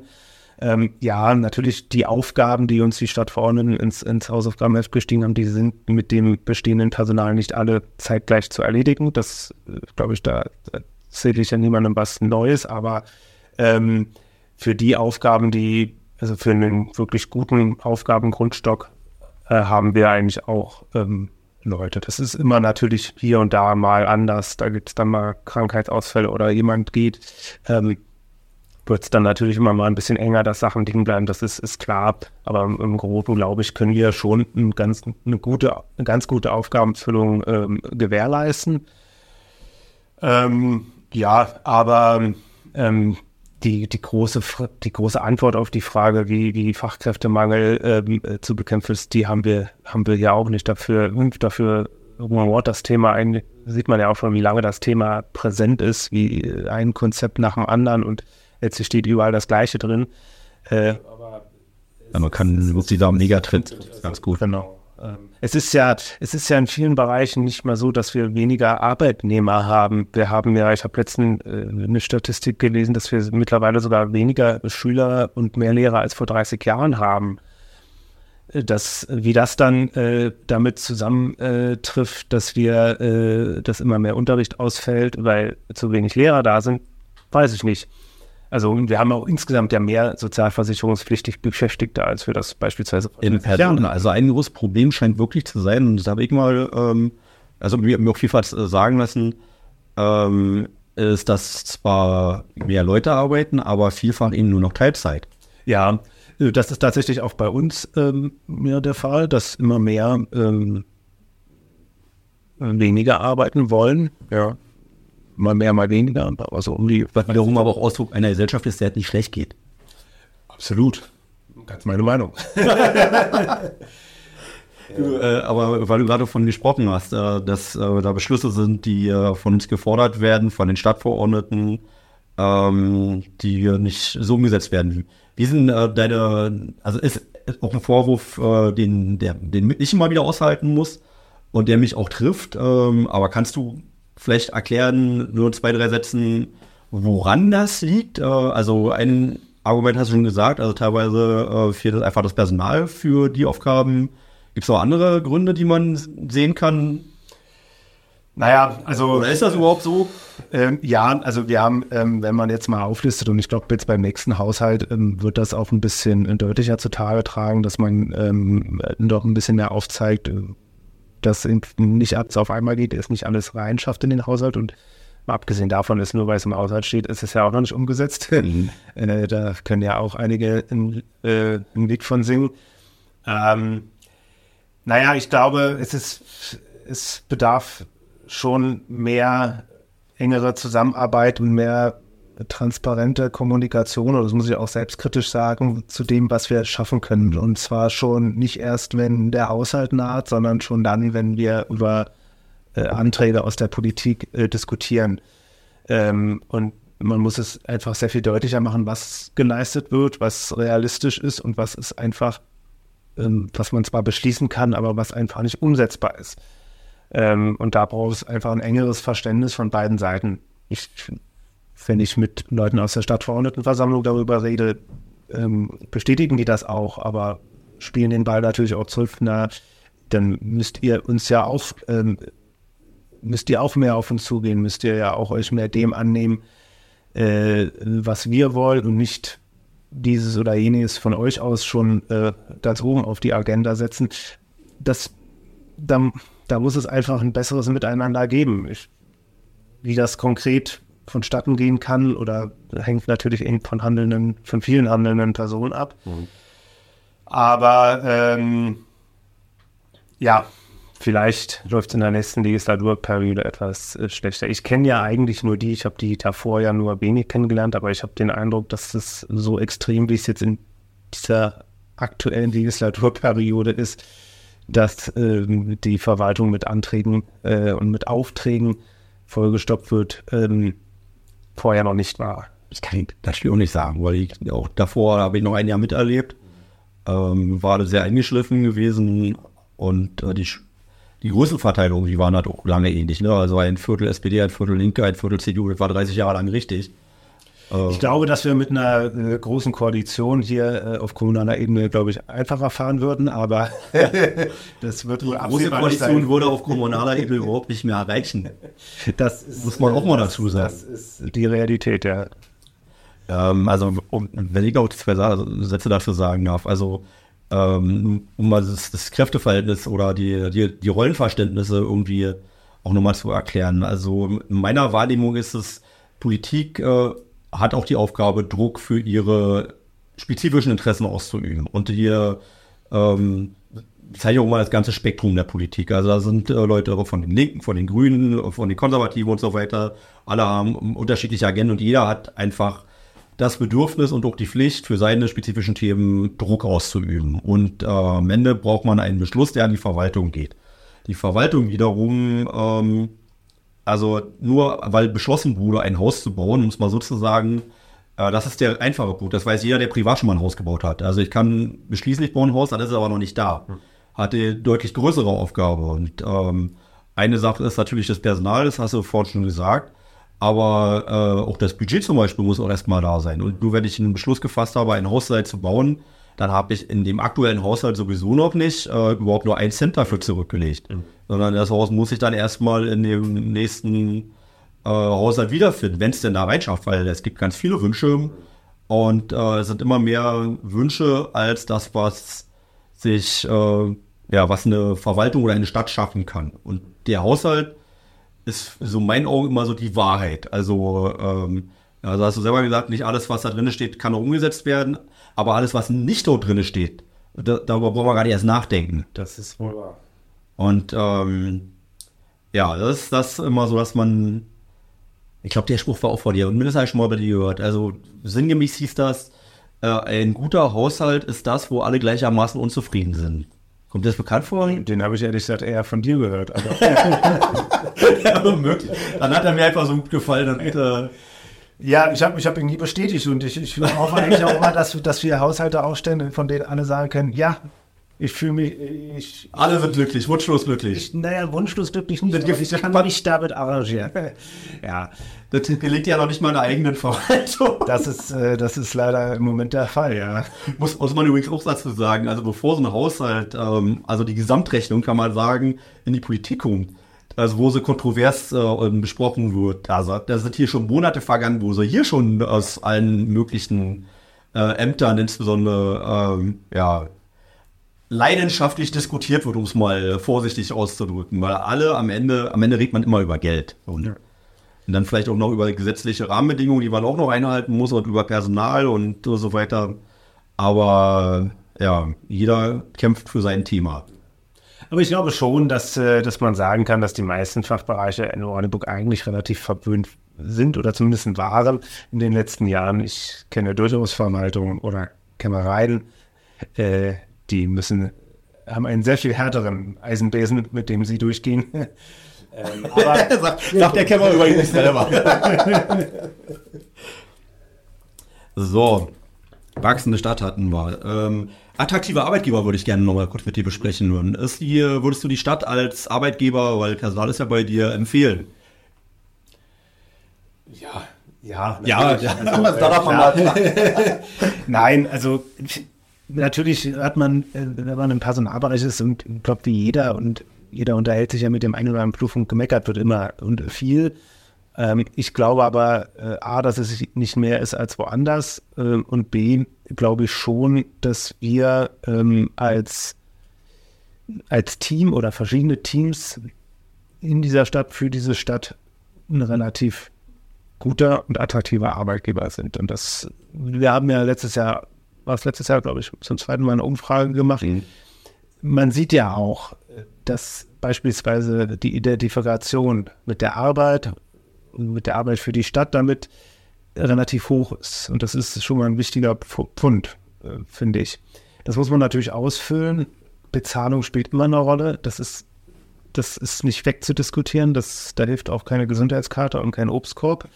Ähm, das sind alle schöne Sachen, die man obendrauf machen kann, wo Mitarbeiter vielleicht merken, oh, das ist ja nett und das ist ja schön, dass sich der Arbeitgeber darum kümmert, aber am Ende ähm, sind es sicherlich die Bezahlung, die Arbeit selbst, der Inhalt und aber auch das Umfeld, also Kollegen und Führungskraft, was meine jeweilige ganz wichtige Faktoren. Atmosphäre warum, einfach auch. Ne? Atmosphäre, warum Leute bleiben. Nicht? Also es ist, äh, habe mal gelesen, ähm, Mitarbeiter verlassen mich schlechte Arbeitgeber, sondern schlechte Chefs. Äh, da ist auch ein bisschen was dran. Also wenn ich jeden Tag, ähm, wenn ich da jemanden über mir habe, der nicht geht oder der mich nicht wertschätzt und der sich mir nicht annimmt, dann habe ich irgendwann ein Problem und dann ja, also deswegen sind das ganz verschiedene Punkte, die man angehen muss. Klar, wir sind, was das die Bezahlung be betrifft, sind wir in einem tarifvertraglichen Gefüge mit dem Plus-Minus, was man immer machen kann. Mhm. Und wo wir uns natürlich in einem Wettbewerb mit einem Landkreis hier vor Ort auch, der 150 äh, Meter von hier entfernt ist, ne? ähm, befinden, der ähm, das eine oder andere natürlich auch noch nach oben anders ausreizen kann. Ähm, das gleiche Problem haben kleinere Gemeinden neben uns in Bezug auf uns. Äh, ähm, und naja, Berlin ähm, und die Landes- und Bundesbehörden vor der Haustür letztlich ja auch irgendwo, ist auch nicht ganz einfach.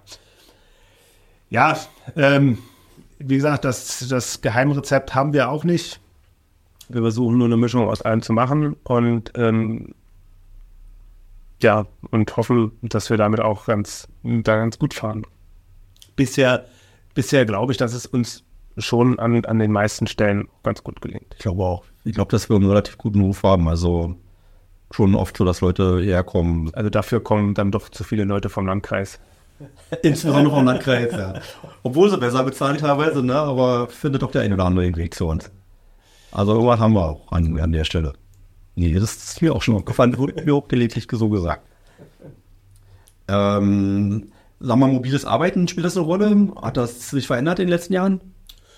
Definitiv. Äh, seit deiner Weisung, äh, Mitarbeiter mit einem Laptop auszustatten sind, glaube ich, hat das ja ordentlich Fahrt aufgenommen.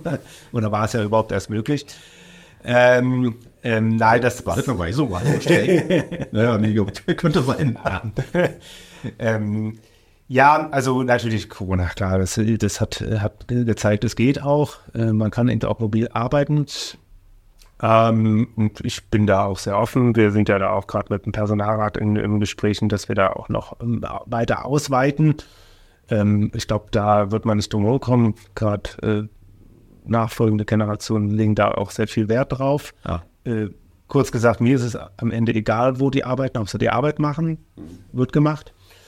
Ähm, für mich persönlich äh, bin ich da äh, ja, äh, zurückhaltend. Ich glaube, also ich glaube schon, dass man je, je, höher die Führungskraft ist, desto mehr muss man auch präsent sein vor Ort. Ähm, ich nutze es aber ganz gerne, wenn beispielsweise mal ein Kind krank ist oder so. Das ist mit kleinen Kindern, das ist dann eine schöne Möglichkeit, ähm, sich eben nicht äh, krank melden zu müssen, sondern oder Kind krank melden zu müssen, sondern dass man dann eben sowas auch nutzen kann, um auch ein bisschen äh, Work-Life-Balance oder Life-Work-Balance mal reinzukriegen, um mal das eine oder andere von zu Hause zu machen. Das ist okay, aber die meiste Zeit bin ich hier.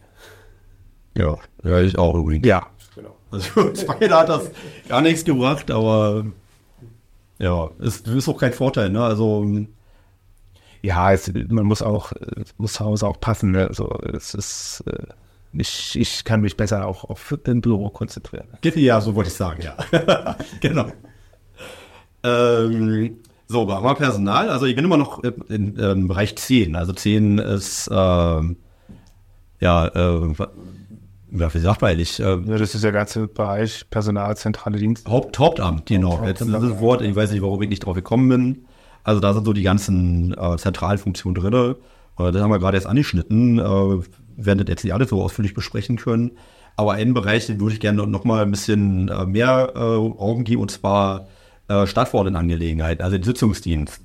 Ähm, hast ja schon so ein bisschen erklärt, äh, das Zusammenspiel zwischen Politik und Verwaltung, was wirklich nicht ganz trivial ist, ähm, aber was man eben auch noch aus Verwaltungssicht ein bisschen erklären muss. Ähm, kannst du mir noch mal erklären, wie ist die Stadtverordnetenversammlung mit ihren Ausschüssen aufgebaut? Also wie kommt es von einer Idee dazu, dass am Ende ein Beschluss äh, gefasst wird? Ich glaube, da bist du genau der Richtige, um ein paar Worte zu sagen. Du meinst jetzt äh, aus der Verwaltung heraus oder aus der Politik heraus? Na, ich stelle mir jetzt so vor, ich, oh, beides möglich. Also am Ende ist das ja immer ein Antrag, ja eine Beschluss, Beschlussvorlage, aber den gleichen Weg gehen sie ja doch. Naja, also die Idee im Haus, jetzt sage ich mal, sie hat dann den Weg bis zum Bürgermeister gefunden und der findet sie gut. Äh, wir werden in der Regel, je größer das Vorhaben ist, äh, schnell darauf kommen, dass es einer der Entscheidungen ist, die eine Stadtverordnetenversammlung treffen muss, dass nicht jede, die laufende Verwaltung und man staunt manchmal was dann doch alles laufende Verwaltung ist, kann man ja auch selbst entscheiden oder aus. Aber in der Regel, gerade bei größeren Also nicht jede Entscheidung wird politisch getroffen. Genau. Manche dürfen auch die genau. Verwaltung. Aber wir haben ja da verschiedene äh, Regelungen äh, hier auf örtlicher Ebene und teilweise auch in der Kommunalverfassung, Entscheidungen, die getroffen werden müssen. Und ich sag mal, von der Summe her alles, was über 50.000 äh, dann irgendwann ist an Investitionen und naja, bei den heutigen Preisen ist das schnell erreicht. Ähm, wird man dann eben auch äh, in die Stadtverordnetenversammlung bringen müssen. Das heißt, ähm, es wird eine Beschlussvorlage gefertigt, die ähm, das machen in der Regel ja die Fachbereiche, die dafür zuständig sind, also beispielsweise eine Tiefbaumaßnahme, der Tiefbaubereich. Gut, und dann wird das ähm, beim Sitzungsdienst ähm, in, ja, entsprechend ähm, eingearbeitet und dann geht das in die Ausschüsse. Und das geht dann meistens. Ja. Was für Ausschüsse gibt es? Na, wir haben klassisch natürlich den Bauausschuss und den Sozialausschuss, haben hier aber auch noch ähm, einen Werksausschuss, der sich mit unserem Entmessungsbetrieb beschäftigt, vielleicht etwas außen vor. Und einen Finanz- und Beteiligungsausschuss, der ähm, dann tatsächlich in dieser Legislaturperiode erst neu kam. Mittlerweile auch in dieser Legislaturperiode einen ähm, ja, gemeinhin sagen wir mal Feuerwehrausschuss, aber ich glaube, es ist Ordnung und Feuerwehrangelegenheiten. Dr. Obermeiser. Ähm, ja, und dann gibt es den Rechnungsprüfungsausschuss noch, der quasi im Nachgang äh, nochmal ähm, die Vergaben, äh, bestimmte Vergaben sich anschaut. Ähm, ja, und da haben wir schon eine ganze Latte. Also das muss ja auch erstmal alles bewerkstelligt werden. Da müssen die betreut werden, da müssen Stadtverordnete und sachkundige Einwohner hin. Ja, also so eine größere äh, Investitionsmaßnahme geht dann zumindest meistens durch drei äh, oder mindestens durch drei ähm, Ausschüsse. Also in den Ausschüssen ist die fachliche Auseinandersetzung zwischen Leuten aus der Politik und Leuten aus der Verwaltung. Genau. Also in, in, in der Regel sollen da natürlich Leute sitzen, gerade unter den sachkundigen Einwohnern, die ja nicht gewählt Was ist ein sachkundiger? Genau. Äh, genau, das sind die, jede Fraktion hat das Recht eben in die Ausschüsse, also in die Fachausschüsse, die hier genannten, ähm, sogenannte sachkundige Einwohner zu berufen wie der Name sagt, sollen die Sachkunde haben. Das heißt jetzt aber nicht, dass sie das äh, in irgendeiner Weise äh, ausbildungstechnisch nachweisen müssten, sondern es reicht meistens auch ein Interesse äh, für die Materie, ist ja auch, wäre, glaube ich, anders auch gar nicht zu handhaben. Ähm, und die eben auch ehrenamtlich mit in den Fachausschüssen sitzen und mitdiskutieren. Abstimmen dürfen dann nur die gewählten Stadtverordneten und die geben eine Empfehlung an den nächsthöheren Ausschuss und das ist der Hauptausschuss der die Aufgabe hat, die Stadtverordnetenversammlung, also das entscheidende Gremium am Ende vorzubereiten. Und dort sitzen dann ähm, nur noch Stadtverordnete, in der Regel die Fraktionsvorsitzenden, je nach Fraktionsgröße noch ein zweiter, äh, eine zweite Person aus der Fraktion mit daneben. Und da wird dann, da zeigt sich dann eigentlich schon, kann, ob der Beschluss ähm, eine Mehrheit findet in der Stadtverordnetenversammlung. In der Regel sollten dann in der Stadtverordnetenversammlung ja keine, äh, keine Überraschung. fachliche, ja, keine Überraschung und auch keine fachlichen, also detaillierten Diskussionen mehr geführt werden. Äh, gut. Wenn du sagst, nur einschränken. naja, es kommt natürlich manchmal mal vor, gerade bei Grundsatzdebatten oder beim Haushalt, äh, schwingt man dann nochmal eine große Rede und erklärt nochmal die, die Sicht der Dinge aus Sicht eines Fraktionsvorsitzenden. Auch das ist natürlich, äh, darf natürlich sein. Aber ähm, ja, wir haben es jetzt in letzter Zeit, äh, oder wenn man unserem Stadtverordnetenvorsteher glauben kann, äh, viel zu oft äh, Fachausschussarbeit in der SVV gemacht. Das, äh, es kam ja jetzt schon durchaus vor, dass da eine Vorlage mal eine Stunde diskutiert wurde. Ähm, und wir haben 40, 50 Tagesordnungspunkte, ne? Genau. Und das, ähm, ja. Und äh, die Stadtverordnetenversammlung beginnt übrigens immer um 17 Uhr und endet fast immer um 22 Uhr. Ja. Plus, minus. Und der Grund, warum 22 Uhr so eine magische Grenze ist, ist, weil nach 22 Uhr kein Tagesordnungspunkt mehr aufgerufen werden darf. Und äh, weil man auch nicht nochmal nachsitzen möchte, schafft man immer in der Regel irgendwie so gerade so. Ja, äh, bei, den Aufsichtsrat, bei unseren Aufsichtsratssitzungen haben wir diese Grenze ja nicht. Also Deswegen machen wir da auch schon mal ein bisschen Geisterstunde. Genau. Also, ja, also ich glaube, das, äh, das kann sich ja jeder vorstellen. Ähm, wenn man fünf Stunden lang oder auch nach vier Stunden ähm, wird man nicht mehr intensiv und gut äh, über, über Beschlussvorlagen diskutieren können. Von daher ist das schon grenzwertig. Aber äh, gut, man will ja jetzt auch nicht jede Woche sitzen. Kannst du mir noch mal ganz kurz erklären, das Zusammenspiel zwischen Ortsvorstehern, Ortsbeiräten und der Stadtverordnetenversammlung? Ja, also die äh, Ortsvorsteher und die Ortsbeiräte, die jeweils ihre Ortsvorsteher wählen. Ähm, davon haben wir ja äh, einige in dieser Stadt. Ähm, genau. Acht. ja, also ich bin mir aber nicht sicher, ob man Sachsenhausen dazu ziehen soll oder nicht, aber eigentlich ist das für mich Kernstadt. Aber gut. Äh, oh, das ist ähm, aber nein, es sind acht. Ähm, und sie sind ja vor 20, äh, vor 20 Jahren ähm, äh, nochmal einige dazugekommen, auch in dem, in dem ich wohne, in Friedrichsthal. Ja, die haben natürlich, die grenzen sich natürlich insofern von ihrem, ähm, von ihrem Dasein schon ab, weil sie einfach dörflich, in der Regel dörflicher geprägt sind. Sachsenhausen, Lenitz äh, mal ausgenommen.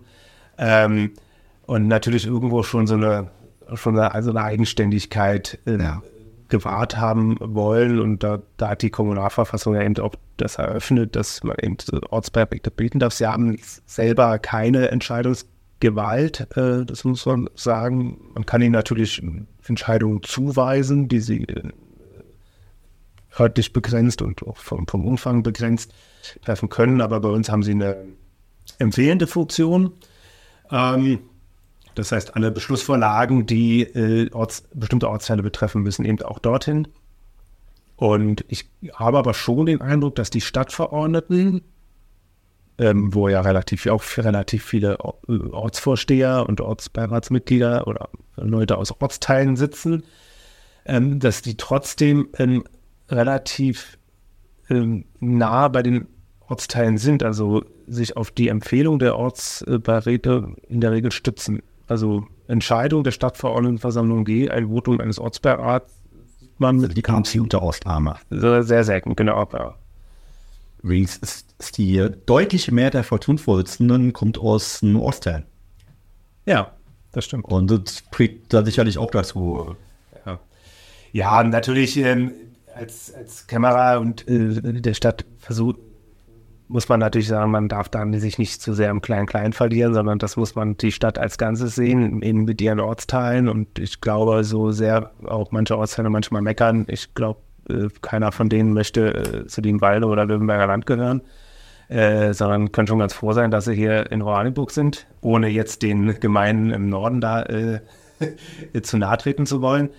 Aber ähm, ja, da ich in einem Ortsteil wohne, kann ich, habe ich natürlich Verständnis und äh, äh, sehe das natürlich auch, dass man seinen Orts, dem Ort in seiner, in seinem Wesen erhalten möchte und das natürlich auch klar. Aber das gilt natürlich für, für, für Bereiche der Innenstadt genauso. Mhm. Ähm, ich würde nochmal den, den Punkt verlassen. Ähm, ganz kurz, kannst du mal erklären, Vergabe klingt so technisch, was ist denn das?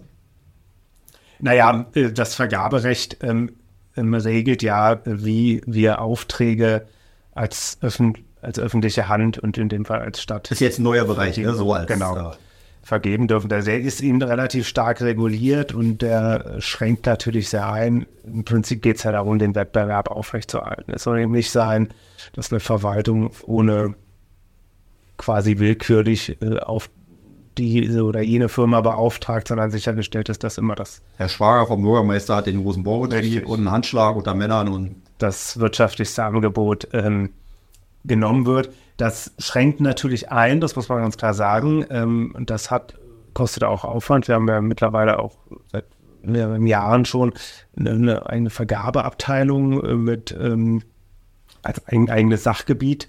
Ähm, und ähm, das heißt, da sind eben Leute ja ähm, ganz täglich mit beschäftigt, ähm, diese Regularien einzuhalten. Mhm. Ähm, jetzt würde ich wirklich mal ein anderes Amt angehen und zwar, ähm, auch wenn wir uns so viel Zeit nicht lebt, aber es war ja auch das Hauptamt, das zentrale Amt. Ähm, Amt 16 ist, glaube ich, das jüngste Amt, äh, mindestens in deinem Bereich. Und das betrifft Digitalisierung. Mhm. Warum ist das ein Bereich, der jetzt äh, sogar ein eigenes Amt hat? Ja, also ähm, traditionell war sowas ja immer bei den zentralen Diensten mit angesiedelt. So war es ja auch am Anfang, als ich angefangen habe. Ähm, ein Sachgebiet im Hauptamt. Ähm, ja, allein der Bedarf, ich glaube, Digitalisierung ähm, der Verwaltung und überhaupt des, des Lebens nimmt ja stetig zu. Es wird für viele eigentlich äh, schon als, als äh, quasi Voraussetzung, als äh, Daseinsvorsorge äh, gesehen.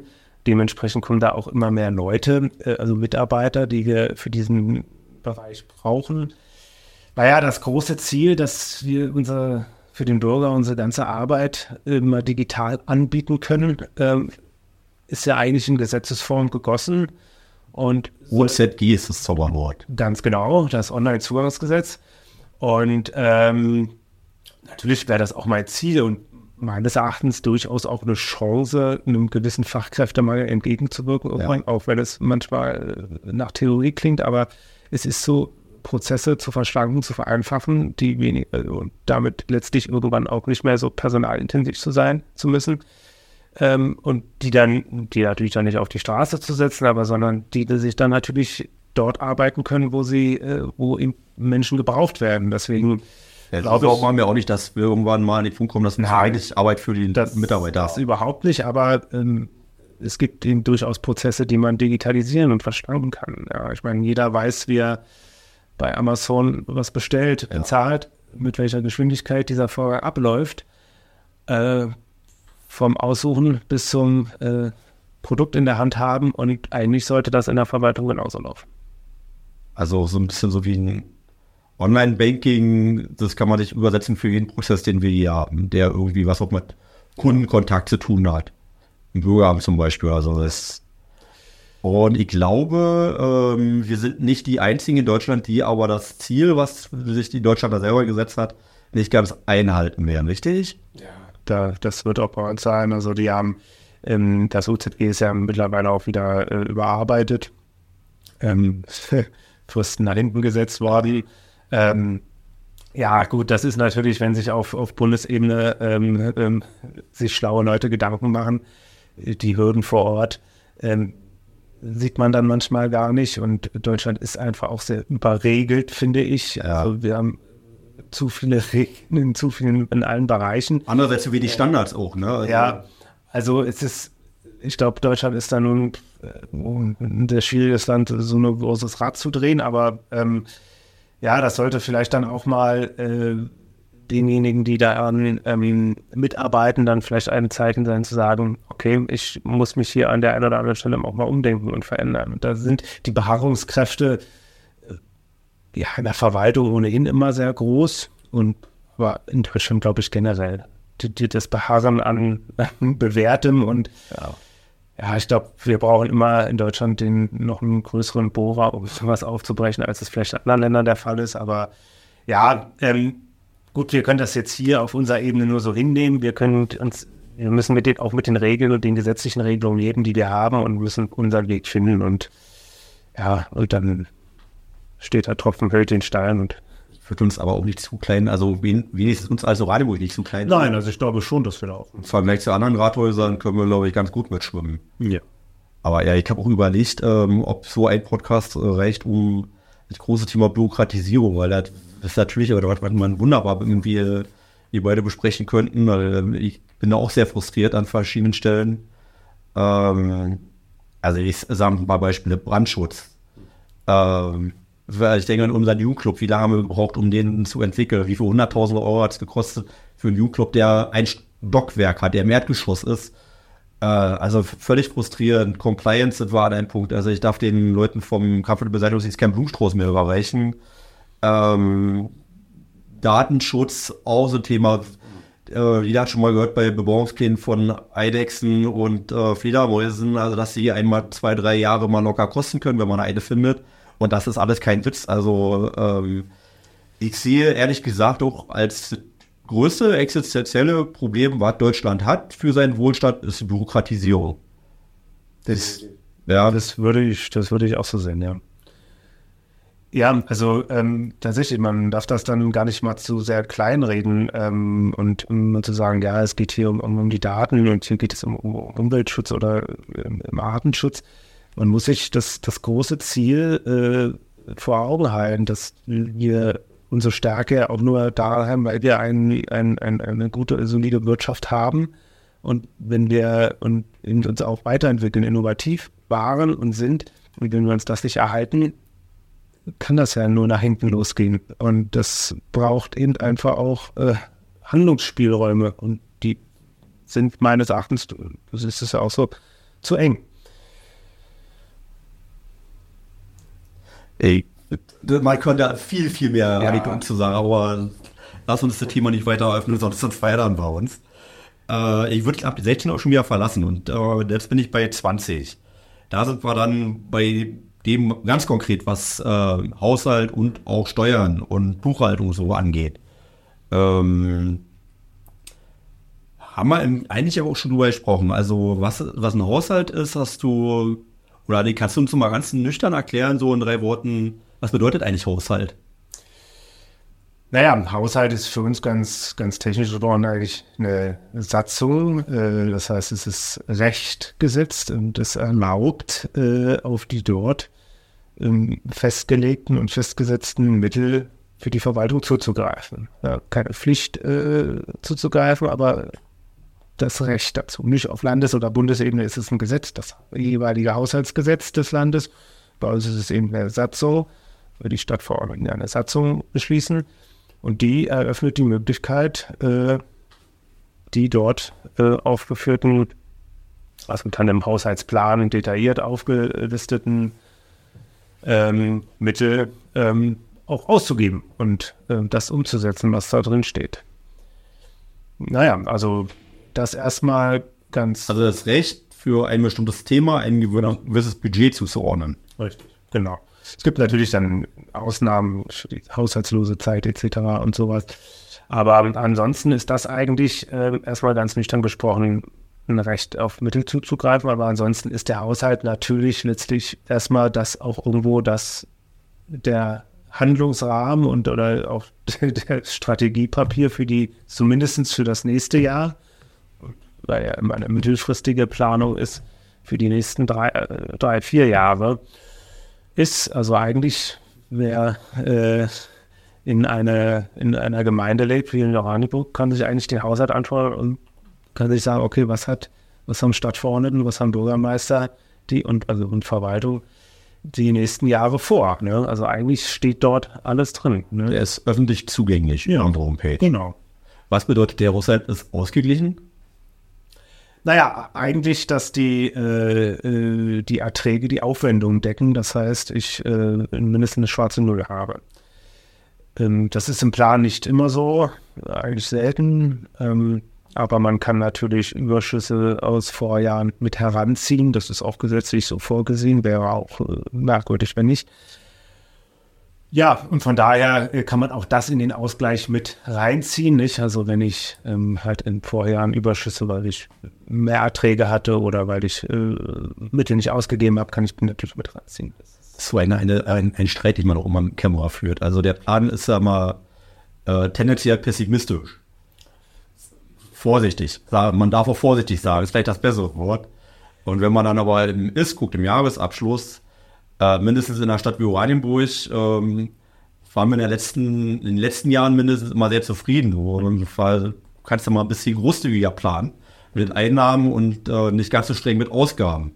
Warum machst du das so? Willst du uns ärgern? Ähm, nein, natürlich nicht. Also mir wäre es ehrlich gesagt lieber, ich hätte, würde mit einer schwarzen Null planen und die würde tatsächlich am Ende da auch stehen. Mhm. Ähm, also das heißt, dass wir die Mittel auch ausgeben und die wir veranschlagen. Ähm, nun weiß man ja, dass ähm, manche Sachen sind auch schwieriger zu planen. Ähm, es, also es, gibt unterschiedliche Gründe, warum das so ist. Natürlich äh, hat man immer das Bild eines vorsichtigen Kaufmanns, äh, der äh, privat würde ich auch immer so handeln. Ich äh, würde, äh, ich plane nächstes Jahr nicht das große Erbe ein und gebe das schon mal aus, sondern äh, ich plane vielleicht mein Gehalt ein, was ich als relativ sicher erachte und danach richte ich meine Ausgaben auf, aus. Und, ähm, und so würde ich auch hier rangehen. Natürlich ist die öffentliche Hand was anderes. Äh, gerade in Krisenzeiten muss sie auch Risiken eingehen, muss auch, ähm, muss auch notwendige Investitionen tätigen, die eben für den konkreten Haushalt mal bedeuten, dass der eben nicht so aussieht, wie man ihn gerne sehen würde. Ähm, aber langfristig wollen wir natürlich leistungsfähig sein. Und da ist mir natürlich, sehe ich, dass wir schon eine ganze Menge uns leisten, ähm, das, was sich andere Kommunen nicht leisten können. Man muss ja nur hier gegenüber sich unsere tolle Bibliothek anschauen oder ein paar Straßen weiter unser Bad, ähm, was, was durchaus auch eine Strahlungskraft hat. Man muss ja auch sagen, sind alles Sachen, die, ja, die leistet sich eine Stadt, die Kosten genau. hat einfach jedes Jahr Geld. Da leisten wir uns äh, etwas Gutes, einen guten Standard äh, äh, auch, auch in vielen anderen Bereichen. Und da ist es mir natürlich wichtig, dass wir das erhalten können. Nicht? Und deswegen bin ich natürlich kritisch neuen Dingen gegenüber, weil man irgendwann vielleicht zu dem Punkt kommt, na ob, jetzt, jetzt tritt das, was wir geplant haben, vielleicht tatsächlich mal ein und wir dann irgendwann äh, härtere Entscheidungen treffen müssen, wie sie in den 90ern ja Land auf Land ab äh, getroffen worden ist, wenn man mal bedenkt, wie viel ja nach der Wende auch äh, weggefallen ist, wo dann irgendwann nicht mehr gepasst hat. Also da möchten wir natürlich nicht hin, deswegen werde ich immer, immer da konservativ auch bleiben. Aber ja, es ist bei uns in, in unserem Fall schwer zu kalkulieren. Es ist auch nicht zu vergleichen mit unseren Unternehmen, die sehr viel gerader ähm, planen können. Steuereinnahmen sind, können volatil sein. Die Bevölkerung wächst, der Bedarf wächst. Ähm, das ist ähm, da, eine, da einen verlässlichen, äh, überhaupt einen verlässlichen Vier- oder Fünf-Jahresplan zu machen, ist eigentlich schon fast unmöglich. Also muss man auch ein bisschen sicherlich von Jahr zu Jahr schauen, aber naja, ich glaube schon, dass nochmal zu dem Punkt, den wir am Anfang schon hatten, dass wir da, wenn wir als Politik und Verwaltung dort irgendwann mal hinkommen, dass wir da mit einem, mit einem gemeinsamen Verständnis, wo wir in zehn Jahren sein wollen, ähm, hinkommen, wäre das schon sehr schön. Nochmal eine Frage, äh, Haushaltssicherung. Das ist etwas, was viele Brandenburger Kommunen tatsächlich betrifft. Mhm. Uns nicht. Kannst du mal kurz erklären, was es ist und wo wir da stehen so im Vergleich? Naja, wenn Sie den Haushaltsausgleich auch unter Zuhilfenahmen von Rücklagen ähm, nicht mehr tätigen können, ähm, dann ähm, wird, werden Sie verpflichtet in die, äh, wird man verpflichtet in die Haushaltssicherung zu kommen. Das heißt, man braucht ein Haushaltssicherungskonzept und das, ähm, das muss beinhalten, wie ich gedenke, den Haushaltsausgleich künftig zu schaffen. Also entweder das können Steuererhöhungen sein, ähm, das können aber, werden in der Regel auch ähm, Kürzungen äh, bei freiwilligen Aufgaben sein. Natürlich haben auch diese Kommunen immer noch ein bisschen die Möglichkeit, eine sogenannte frei, frei, freiwillige Spitze, freie Spitze äh, zu tätigen, also einen gewissen Prozentsatz an. Aber gerade gerade und Kommunen steht etwas ein bisschen mal. Genau, das ist anschreckend. Und ich habe hier auch aus, wir sitzen ja regelmäßig mit Kämmerern, Kämmerinnen und Kämmerern aus dem Landkreis zusammen und da höre ich, hat es vorhin ja kurz angedeutet, höre ich schon ähm, andere Sparmaßnahmen, ähm, äh, die ich hier nicht sehen möchte. Und von daher, ähm, mhm. genau, von daher äh, kann es definitiv nicht das Ziel sein, irgendwann in die Haushaltssicherung zu kommen. Das, das ich glaube, das würde nicht gut stehen. Deswegen sollte man eben bei freiwilligen, bei neuen, insbesondere bei neuen freiwilligen Leistungen sich immer auch hinterfragen, was, äh, was, was bringt wie viel und will ich es mir wirklich leisten. Das letzte Amt würde ich relativ kurz halten. Das ist das Rechtsamt.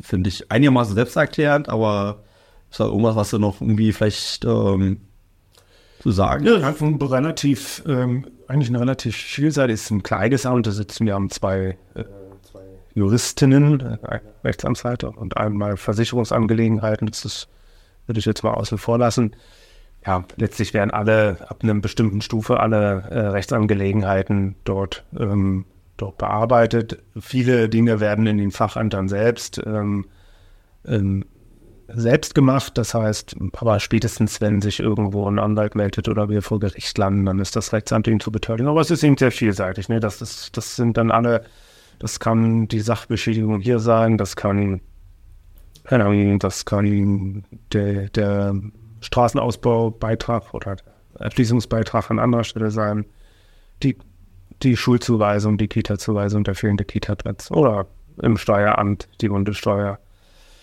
Irgendwo auseinandersetzen. Also es ist, es ist schon relativ äh, vielseitig und eigentlich auch, finde ich, eine, äh, glaube ich, eine ganz spannende äh, Tätigkeit und äh, ja. Du bist ja selber Jurist dann. Genau. Ja, es ist, also ich versuche, das schaffe ich natürlich jetzt nicht, nicht monatlich, aber dass wir mal regelmäßig so einen Austausch über aktuelle Verfahren, die in der Regel äh, eigentlich meinen Tisch nicht erreichen. Ähm, das äh, können die selber sehr gut. Ähm, aber dass ich mir dann immer mal so einen Überblick hole, was dann gerade so läuft. Und man staunt dann manchmal, um was sich Leute mit der Stadt streiten. Ja, ne, gibt's so, so, ja, schade, dass man nicht aus dem Nähkästchen erzählt. ja, da gibt ja so typische Querulanten haben wir auch und aber das ja, das ist dann manchmal auch witzig. Ähm, kannst du eine Geschichte erzählen? Darf man irgendwie? Weiß das nicht. Solange keine Namen erwähnt werden. Na dann erzähl mal irgendwie einen Nein, aber du, na, du kennst ja die, die, die Geschichten. Also einer fällt mir jetzt konkret ein, der, wenn, wenn du das Wort Querulant, ähm, du möchtest niemals nahe treten. Ja, ich glaube, dass. Äh, Komm, wir setzen einen Punkt, bevor wir uns hier um Kopf und Kragen gehen, wa? genau. Ähm, ein Bereich äh, ist kein eigenes Amt, aber ist schon äh, noch besonders hervorzuheben. Das ist also eine Art Stabsstelle. Ähm, was machen die? Äh, du meinst die Beteiligung? Ja. Ja, genau. Naja, das Beteiligungsmanagement ähm, hat ja die Aufgabe, quasi die ähm, ja, letztlich Ziele äh, zu äh, vorzugeben und diese auch zu monitoren, die unsere städtischen Gesellschaften haben. Man darf ja, und das haben wir auch gemacht, ähm, kommunale Aufgaben in, auf private Gesellschaften auslagern. Das war bei den Stadtwerken und bei der WOBA schon immer so, also seit der, nach der Wende zumindestens. Ähm, das ist in der Regel auch sinnvoll, ähm, weil die einfach ähm, andere, ähm, mit anderen Mechanismen äh, zu tun haben und einfach auch freier agieren können auf dem Markt. Ähm, und ähm, mit unserer SOG, also dem Turm, der, dem Schwimmbad und der Schlossparkgesellschaft, der TKO, Tourismus- und Kulturgesellschaft, ähm, haben wir auch noch zwei andere und darüber auch eine Holding mittlerweile seit 2019. Also sind alle Unternehmen, die gehören der Stadt, muss man. Alle Unternehmen gehören der Stadt, genau. Und die, das war natürlich nicht schalten, walten, wie sie wollen, sondern man muss schon gucken, dass auch alles. Genau, also das ist ja auch gesetzlich vorgeschrieben, dass die Einflussnahmemöglichkeit der Stadt äh, gesichert sein muss. Wir haben, ähm, das heißt, der Bürgermeister ist ja in den Gesellschafterversammlungen und wir haben auch Stadtverordnete in dem, oder größtenteils Stadtverordnete in dem Aufsichtsrat. Von daher ist die Einflussnahmemöglichkeit da und wir, ähm, ja, wir, wir begleiten das ähm, und, und ähm, monitoren das und ja, aber auch hier gilt natürlich, ähm, um Ziele zu kontrollieren, äh, braucht es Ziele. Und da, ähm, da ist jetzt ein bisschen was mit den neuen Geschäftsführern auch in Bewegung, dass das auch auf eine längerfristige Sicht gestellt wird. Und äh, ich glaube auch da die Zusammenarbeit mit den Stadtverordneten, also insbesondere im Aufsichtsrat, ähm, ganz eigentlich ganz fruchtbar ist und Ja. ähm, ja, und dann, dass die auf gute Beine gestellt werden. Ja, da kann man jetzt sagen, da war jetzt viel in Bewegung in den letzten drei Jahren. War teilweise auch eine schwierige Phase, Ja. auch in der Corona-Zeit. Ne? Und äh, jetzt haben wir eigentlich an der Führungsspitze, ähm, also da hat, hat sich massiv viel verändert, also auch personell. Und du hast ja sogar eine Rolle gespielt. Also du warst ja selber interimsmäßig Geschäftsführer, lass mich nicht lügen, mindestens von der Holding selber, aber auch von der TKU. Genau. Ja, äh, wir haben uns ja von dem äh, Geschäftsführer äh, damals verabschiedet, ähm, was auch letztlich dann eine gute Entscheidung äh, war. Oh, muss man Ähm, ja, kann man nicht auch vielleicht selbstkritischer sagen müssen, man hätte sich vielleicht früher treffen müssen. Gutes sei es drum, letztlich haben wir sie getroffen, äh, alle gemeinsam und naja, wie das dann so ist, man hat nicht sofort auf der, äh, man schnipst nicht mit dem Finger und es ist jemand Neues da. Und ich habe mich da auch gerne bereit erklärt für, es waren dann, glaube ich, vier Monate, ähm, dort die Geschäftsführung zu übernehmen. Ja, ähm, da, ähm, das muss man jetzt aber auch nicht zu sehr aufbauschen, dass das war klar, ich war ja trotzdem äh, Finanzdezernent und mit meinen Aufgaben beschäftigt und man konnte da das Notwendigste verwalten, rüberbringen in die neue Zeit. Ähm, hatte da äh, auch gut mit den Mitarbeitern zusammengearbeitet. Ich fand es auch sehr spannend, werde das auch immer wieder gemacht, wenn man mal doch einen anderen Einblick hatte in die Unternehmen. Ähm, äh, habe das gerne gemacht, ähm, war dann aber auch froh, äh, dass dann äh, dann niemand da ist, der sich da volle Zeit äh, drum kümmern kann, der natürlich dann auch versiert ist und ähm, das, soweit ich das bisher einschätzen kann, ganz gut macht. Ja, ich, das sehe ich genauso. Und ich darf aber die Gele- Gelegenheit nutzen, um mich auch mal, also speziell auch für die Zeit, also bei mir zu bedanken, weil ich natürlich weiß, wie kräftezehrend das war, weil den Job, den du jetzt hast, der ist auch ein Job, mit dem man gut ausgelastet ist. Und dann noch so eine, so eine Sachen neben, nebenbei zu machen und du hast es wirklich sehr gut ausgefüllt und ähm, hast auch eine hohe Akzeptanz dir erarbeitet, also bei allen ähm, Beteiligten. Und du hast der Stadt auch noch einen Haufen Geld ge gespart, weil hätten wir interimsmäßig jemand einstellen müssen, dass da hätten wir über Summen gesprochen. Und äh, so war das, äh, ja, Ja, eben aus dem eigenen Haus heraus. So, ähm, danke, ich habe es gern gemacht. Und man wird stärker durch sowas Das, wahrscheinlich. das stimmt. Also an Erfahrung gewinnt man mindestens dazu. Ja. Und so kann ich jetzt einfach auch auf unsere gemeinsame Zeit zurückgucken und also gerne, wer weiß, wie lange die noch geht oder gehen darf, aber ich würde es mir wünschen, die geht noch lange, ähm, einfach mal die Gelegenheit nutzen, um Danke zu sagen. Das ist, was du alles machst, was du alles auch äh, geschafft hast für die Stadt, also das haben wir kurz angerissen, mehr nicht. Und ähm, dass du dazu auch noch ein Mensch bist und mit einer Haltung und einfach auch mega sympathisch. Das möchte ich jetzt hier an der Stelle auch einfach mal bekunden und ich danke dir. Ja, vielen Dank, Alex, für die Worte. Ähm, freut mich, dass du das so siehst und arbeite hier sehr gerne, arbeite gerne mit dir zusammen und äh, hoffe auf, dass wir das noch äh, ganz, äh, eine ganze Weile weiterführen. Ähm, und ja, man weiß ja nie, wo einen der Weg hinführt, aber ich habe jedenfalls keine anderen Pläne aktuell und äh, habe eigentlich auch noch viel zu viel vor in dieser Stadt und ähm, von daher freue ich mich auch auf, auf noch schöne Jahre. Toi, toi, toi, Blick nach vorne. Wünsche dir alles Gute, wünsche Ihnen alles Gute, liebe Hörer. Schön, dass Sie wieder dabei waren. Bleiben Sie gesund und äh, bis zum nächsten Mal. Tschüss und alles Gute auch.